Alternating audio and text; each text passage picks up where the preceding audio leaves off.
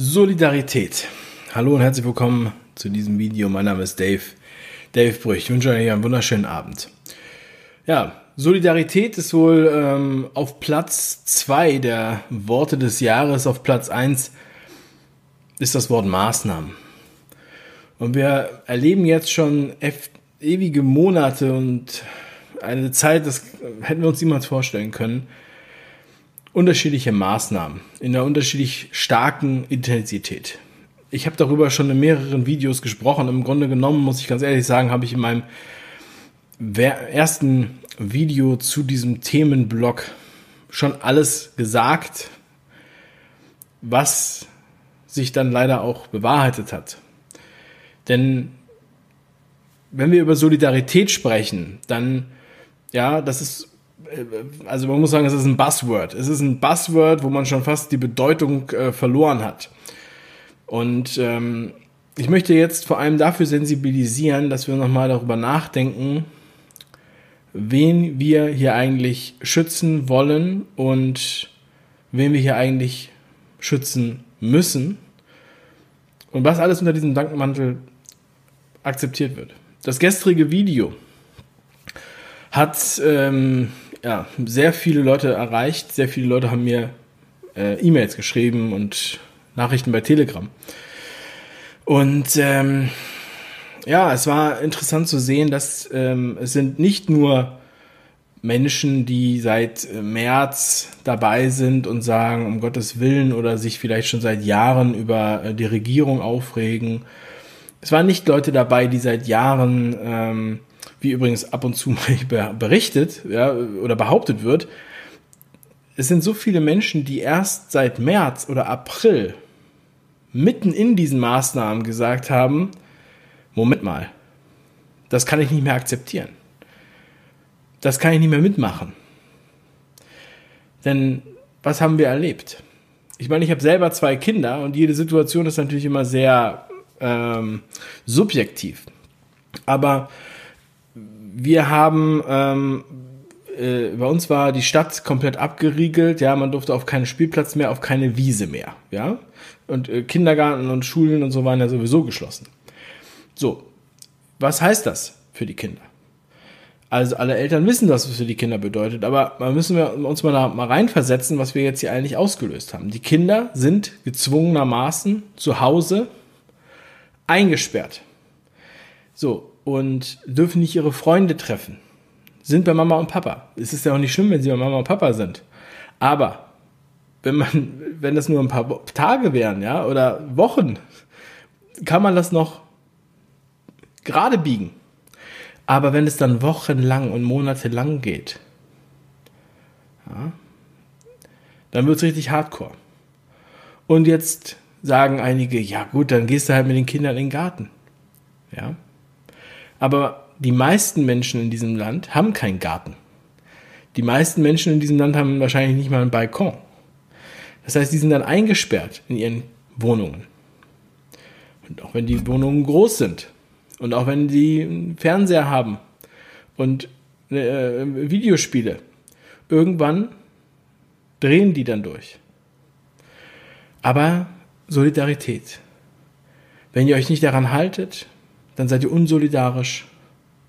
Und manche gehen sogar so weit, vor allem auf Twitter, zu sagen, wenn man sich nicht daran hält, dann wäre man ein Mörder.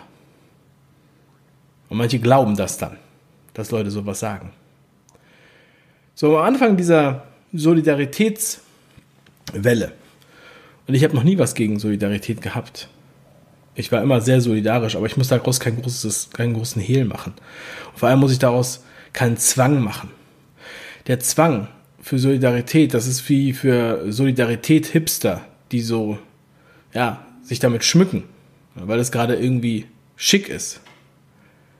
Ja. Aber ich helfe auch einer alten Frau, ihre Taschen die Treppe runtertragen, wenn gerade nicht der Tag der alten Frau Taschentragen ist. Und ich muss es auch nicht jedem erzählen. So, als die Solidaritätsphase losging, da bin ich mit meinen Kindern am, am Neckar spazieren gegangen. Und das ist ein kleines Beispiel. Da ist so ein schmaler Fußweg, wo auch Fahrradfahrer fahren dürfen. in Mannheim. Und viele, die in Mannheim wohnen, werden das kennen. Ähm, aber die Fahrradfahrer benutzen diesen Weg, als wäre das gerade die Tour de France und wir würden auf die Straße laufen. Ja, und wenn zweijährige Kinder da rumlaufen, dann fragt man sich, gerade eben, zu Hause habt ihr noch alle von Solidarität gesprochen, deshalb machen wir das hier und jetzt sind wir hier auf dem Fußweg und die Solidarität spielt keine Rolle mehr und sie schreien meine Kinder an, dass sie nicht auf den, auf den Weg laufen sollen. Und ähm, auch wenn dann alle Spielplätze gesperrt waren, die Kinder zu Hause eingesperrt, ihre Freunde nicht mehr treffen sollen.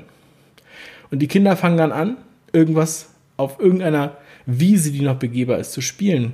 Haben meine Kinder zum Beispiel Brennnesseln kaputt gehauen. Mit Stöcken. Da hat eine Frau aus 100 Meter Entfernung geschrien über den ganzen, über die, über die Straße, dass sie aufhören sollen. Weil diese Frau natürlich auch voller Wut war. So, und das sind, das sind ganz kleine Äußerungen dieser Maßnahmen. Das sind die kleinen Kollateralschäden. Und ich habe mir vorhin angeschaut, die Pressekonferenz von dem ähm, Professor Dr. Ähm, Kries aus Sachsen, der zwei Studien vorgestellt hat. Und wenn man sich das anschaut, und ich werde das auf Telegram nochmal verlinken oder nochmal posten, da merkt man, wie es den Leuten ergeht, die in so einem, ja, die keinen Garten haben, die das nicht so leicht kompensieren können, für die der Park normalerweise der Garten ist, für die der Spielplatz normalerweise der Garten ist. So, und jetzt, ja, jetzt ist ja alles schon so lange her und die Maßnahmen sind ja so gelockert worden, ja. Mm, das ist wie beim Stockholm-Syndrom. Die Maßnahmen werden ein bisschen gelockert, aber wir sind ja noch kein bisschen auf dem Level, wo wir mal waren. Und außerdem haben wir ja jetzt schon maßgeblich gesellschaftlich was verändert, wo die Leute teilweise Angst haben, jemandem die Hand zu geben, wo Eltern sogar fordern in Bundesländern, wo es keine Maskenpflicht gibt, dass die Kinder jetzt eine, bitte eine Maske aufsetzen, so wie in Hamburg. Da sind wir hingekommen. Und gestern im Video habe ich ja schon gesagt, was alles, was, was alles damit äh, dranhängen kann, wenn man Kindern die ganze Zeit so eine, damit äh, auseinandersetzt. Auf den Spielplätzen haben manchmal jetzt die Kinder Angst, zu nah an den anderen Kindern zu laufen. Die größeren Kinder, die haben das schon so verinnerlicht, dass sie Angst haben vor Kontakt zu anderen Kindern. Und, und das immer im Vergleich zu der Gefahr, die hier prophezeit wurde, aber ist sie existent, ist sie real, ist sie nachvollziehbar, ist sie da? Ich meine, dass das Virus da ist, ja, das ist nicht die Frage. Aber die Frage ist, müssen wir deswegen diesen ganzen Sachen machen mit unseren Kindern? Müssen wir denen beibringen, dass sie Angst haben vor anderen Menschen, dass sie zu Soziopathen werden oder was auch immer? Und das gibt ja Verbände ohne Ende, wie zum Beispiel Familien in der Krise, die ähm, einige, eine von vielen Initiativen ist, die, die sich dafür einsetzt. Und wenn die dann hören, dass zum Beispiel in Berlin, wenn du jetzt einen Döner essen gehst, dann äh, wirst du da von der Polizei, äh, musst du deine Personalien abgeben, wenn du keine Maske auf hast. Und gleichzeitig werden aber die Bordelle geöffnet. Es ist so eine Verhöhnung für die Kinder und normalen, normale Bevölkerung. Also da sieht man mal, dass die Gesetze die Leute machen, die gerne in Bordelle gehen und keine Kinder haben. Anscheinend am, am stärksten betroffen, dann, das hat der Herr Professor Dr. Kries auch gesagt, sind die Menschen, die in Armut leben, die wenig haben. So, und während dieses Lockdowns gab es keine, in den Krankenhäusern, gab es keine Fälle von Kindesmisshandlung, gab es keine Fälle von häuslicher Gewalt, gab es keine Fälle von Diabetes und alle möglichen anderen Sachen, die er da aufzählt. Und noch viel mehr, die in der Studie stehen. Warum gab es die nicht? weil es alles unter den Deckel gehalten wurde, weil es nicht öffentlich wurde, weil die Kinder nicht in der Schule waren, weil sie gar keinen Kontakt zu Außenstehenden hatten. Jetzt haben wir schon ein bisschen mehr gesehen von diesem Ergebnis der Solidarität. Und ich glaube auch meistens, dass ähm, wenn ich mich so umhöre in meinem Umfeld mit Menschen ähm, aller möglichen Leute, und die schreiben mir auch alle und ich schreibe auch oft Sprachnachrichten zurück, wir machen das, um die alten Leute zu schützen und um die Risikogruppe zu schützen, aber mittlerweile sagen die auch, das Ding hat eine Eigendynamik angenommen. Jetzt haben wir den Leuten äh, mehr oder weniger beigebracht, dass alles akzeptieren, zu akzeptieren ist, was hier angeordnet wird. Hier werden Leute diffamiert, wenn sie auf eine Demo gehen, zum Beispiel von dem äh, Rechtsextremismus-Experten Olaf Sundermeier, der bei den Tagesthemen im Interview war. Also die Tagesthemen sind ja nun wirklich, man kann sagen, schwarzer Humor, wenn man es gut meint. Es ist die schlimmste Sendung, die es gibt. Ja, und alle Interviews da finde ich scheußlich, kann ich mir kaum angucken. Und dieser Olaf Sundermeier, der startete damit, dass in der Demo in Berlin in erster Linie waren Leute aus Stuttgart da, von Querdenken, aber die haben sich dann sozusagen gemischt mit Pegida-Anhängern, mit AfD-Sympathisanten und Reichsbürgern. Im Grunde genommen waren also, waren das alles ganz schlimme Menschen. So hat er es bezeichnet. Olaf Sundermeier. Und genauso wird dieses, dieses Dogma aufrechterhalten und dann immer weiter verbreitet. Und damit wird dann alles gerechtfertigt. Wenn Sachen gerechtfertigt, wo wir in den nächsten Monaten und Wochen und Jahren sehen werden, was für schlimme Schäden wir damit eigentlich anrichten. Bei den Kindern, bei den Familien, bei den sozialen Beziehungen. Und das ist genau das Gegenteil von Solidarität. Das ist totale Perversion. Es geht auch überhaupt nicht um Solidarität. Den Leuten wird eine, wurde eine Todesangst gemacht, wie ich es auch in meinem Video Virus Religion benannt habe. Und im Grunde genommen geht es hier um Egoismus. Denn die Leute haben jetzt Angst um ihr eigenes Leben. Und ihnen ist nicht klar, dass sie vielleicht sowieso irgendwann sterben, also beziehungsweise sie werden irgendwann sterben. Und damit wird das jetzt alles gerechtfertigt. Damit gibt es jetzt auf einmal Zwangstests für jeden. Jetzt gibt es Leute, die ähm, ihre Nachbarn als Nazis bezeichnen, wenn die in Urlaub fahren. Ich habe solche, ich habe, ich habe eine, eine Sammlung. Ich werde sie irgendwann nochmal veröffentlichen. Der Tweets des Todes habe ich sie genannt. Gerade auf Twitter sind die allerschlimmsten Nachrichten unterwegs. Setzt eure Maske auf, ihr Mörder. Solche Sachen werden da getwittert. Ähm, der Berliner Bürgermeister hat sie auch grotesk gemeldet zur Demo in Berlin. Könnt ihr euch angucken. Bei der Testpflicht, wo jetzt ab Samstag jeder getestet werden soll, innerhalb von 72 Stunden kostenfrei, wenn er aus dem Urlaub wiederkommt. Ja, vor ein paar Monaten erinnern sich einige, war es noch ähm, ja, Körperverletzung, wenn man jemandem die Hand röntgt, um festzustellen, wie alt er ist. Aber jetzt werden hier Zwangstests ähm, veranschlagt. Und das wird gerechtfertigt damit, dass die Zahlen steigen, aber die, das RKI muss ja noch nicht mal die Kurve zeigen während dieser Pressekonferenz. Wenn wir uns selber die Kurve angucken, denken wir, da ist noch gar nicht zu sehen.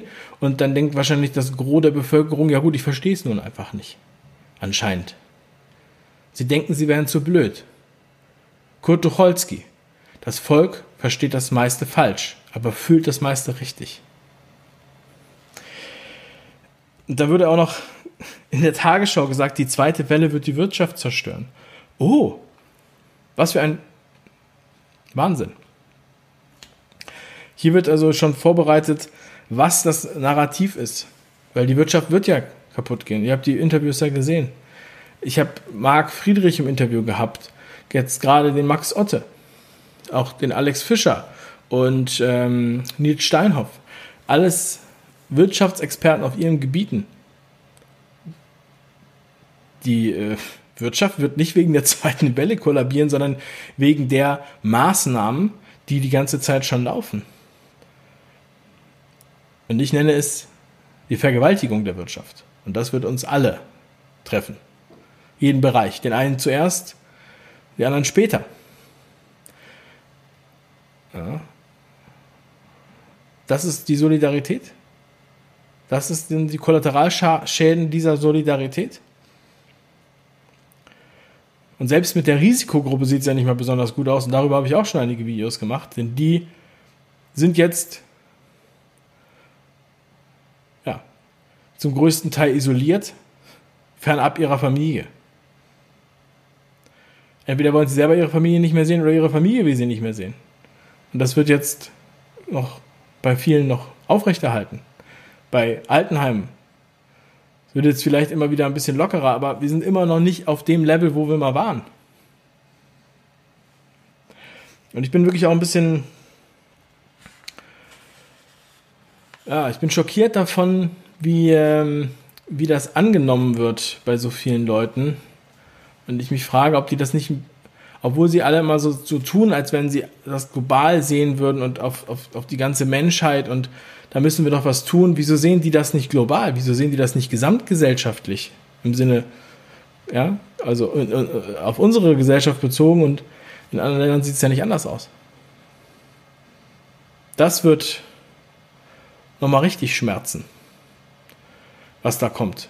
Und die Zahlen hängen alle hinterher. Das Statistische Bundesamt braucht länger für die Zahlen. Wegen Software-Update. Was kommt da wohl? Tja. Ich muss sagen, ich appelliere an jeden mit gesundem Menschenverstand und mit äh, einem offenen Herzen für unsere Mitbürgerinnen und Mitbürger. Solidarität kann man nicht erzwingen. Solidarität ist Grunde genommen selbstverständlich. Ich glaube, Solidarität ist Mitgefühl. Ja? Und da muss man sich auch mal darüber Gedanken machen, was hier eigentlich alles passiert. Und es sind vielleicht zuerst die Alleinerziehenden in der Einzimmerwohnung, dann sind es die Alleinerziehenden in den Zweizimmerwohnungen und dann sind es die in den Dreizimmerwohnungen, aber danach sind es auch Paare in kleinen Wohnungen. Aber irgendwann kommt es auch bei den anderen an. Und ich finde, wir müssen uns das vor Augen führen, in was für einer Welt wir leben wollen morgen. Und für was wir das hier eigentlich machen. Und ähm, ich habe es auch schon mal in der Tagessau gesagt. Es ist der Spruch, bleib gesund. Ist fast schon eine Verhöhnung. Anscheinend ist ja kaum jemand krank.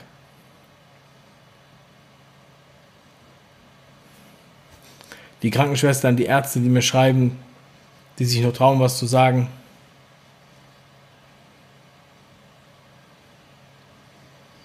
Die sagen auch, hört auf damit. Hört bitte auf. Sprecht mit den Leuten. Egal auf welcher Seite der Linie ihr steht, sprecht mit den Menschen. Erzählt denen eure Geschichte von eurem Fahrradweg am Neckar. Ihr habt sie alle. Mir werden jeden Tag solche Geschichten geschickt. Ihr müsst sie da draußen den Leuten erzählen. Bodo Schiffmann hat aufgerufen, dass man in NRW jetzt die Schulleiter anzeigt und die Lehrer. Ja, das ist wahrscheinlich ein guter Weg. Meldet euch bei den Anwälten für Aufklärung, wenn ihr da schon wenn ihr in NRW seid, aber in anderen Bundesländern wird es wahrscheinlich nicht lange dauern, bis die ähnlich nachziehen. Aber wichtig ist, sprecht mit den Leuten da draußen und fragt sie, ob das noch Solidarität ist und da, was sie unter Solidarität verstehen und wann das endlich endet. Schreibt mir gerne eure Meinung in die Kommentare. Vielen lieben Dank für eure Aufmerksamkeit. Ich wünsche euch noch einen wundervollen Tag. Ciao.